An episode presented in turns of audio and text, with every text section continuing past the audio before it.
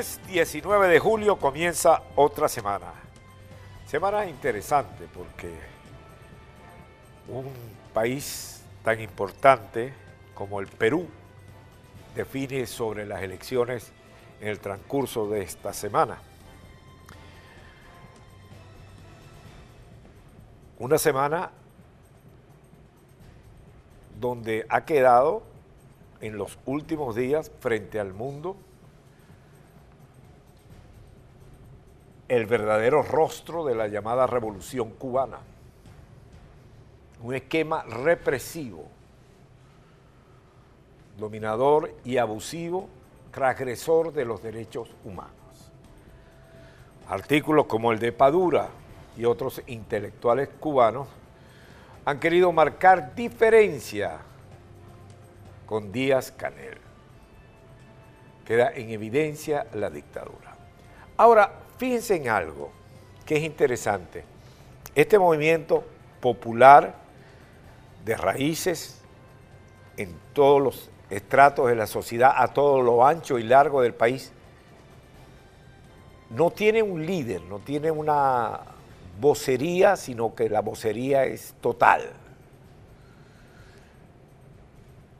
Si vamos a Venezuela, que entra en una semana muy interesante, porque prácticamente todos los partidos políticos han decidido participar en las elecciones, bajo el esquema hay medio millón de nuevos inscritos, hay gente que está regresando al país y sienten que ya los sueños de intervención, etcétera, las posibilidades de actividades eh, militares o parecidas no están en el marco de las posibilidades ciertas.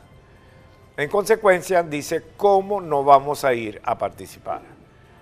O sea, alguien dice, bueno, pero si participa quiere decir que... no, no, no, no, no estamos reconociendo ni a Guaidó ni estamos... nada, Pero si abren las urnas electorales, nosotros, bueno, ¿qué garantías tienes que eh, se respeten los resultados? Bueno, no tenemos garantía, pero debemos participar. Nosotros estamos acostumbrados a votar en las elecciones y en consecuencia debemos participar. Así más o menos se está moviendo el cotarro. Quién sabe, Voluntad Popular es la más renuente, aunque varios dirigentes están dando sus eh, declaraciones al respecto, porque tienen el, número dos del partido preso, porque prácticamente eh, Miraflores se la tiene jurada a Leopoldo López y compañía. Y allí vamos a un caso interesantísimo, que el silencio escandaloso de Guaidó. ¿Por qué lo denomino el silencio escandaloso? Porque Guaidó es el hombre de Washington en Venezuela. No les quepa la menor duda.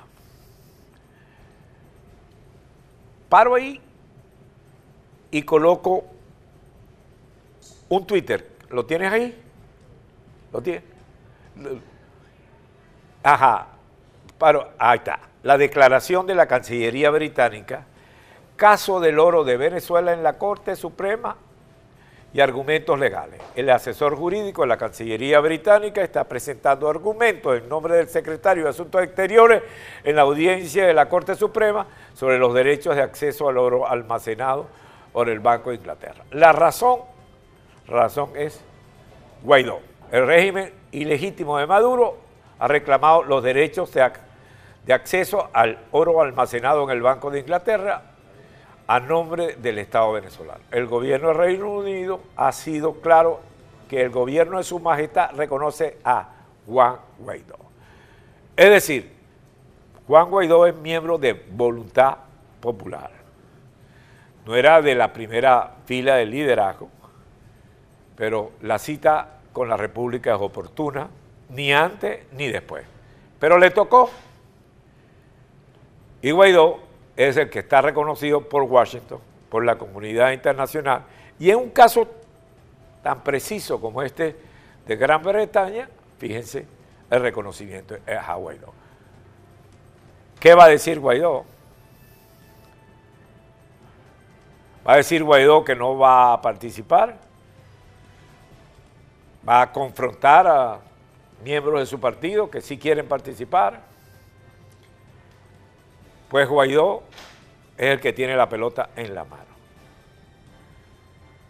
¿Tendrá influencia Leopoldo López determinante en Guaidó? ¿O los otros dirigentes? Eh, Carlos Vecchio, embajador en Washington, y los demás dirigentes de Voluntad Popular. A mí no me cabe la menor duda, la menor duda. Lo que diga Guaidó lo dice Washington. Lo que dice Washington lo dice Guaidó. Por encima del partido y por encima de las circunstancias. El hombre escogido por Washington y por la comunidad internacional. Va a guarulear, escribir tweets que viene para allá y viene para acá, que yo no sé qué. Entonces va a ser como el estudio Becker, que era un carro que había antes que uno no sabía si iba hacia adelante o hacia atrás. Así va a estar Guaidó hasta que Washington tome la posición. Washington no va a bajar las sanciones. No lo va a hacer. Ya la nueva administración demócrata está claro y mantiene una línea de continuidad. Y si bien es cierto, en Cuba, y vuelvo al inicio de esta conversación, no hay un liderazgo claro, en Venezuela sí lo hay.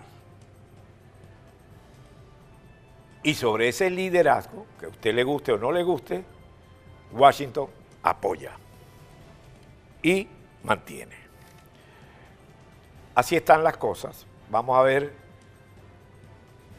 idas y venidas, pero cada día que pasa, los factores de oposición sienten que tienen que participar en las elecciones. ¿Cuáles serán los resultados? ¿Quién garantiza la transparencia de este proceso? Pero lo cierto es que no van a alejarse del estadio para dejar en el juego solo a Miraflores. Miraflores la está jugando muy bien, está dividiendo la oposición con lo que hizo con Voluntad Popular. Ahora, voluntad popular es tan fuerte que pueda condicionar al resto de los partidos políticos, no lo creo. Voluntad popular es tan fuerte que puede condicionar a Guaidó, no lo creo. Washington es determinante.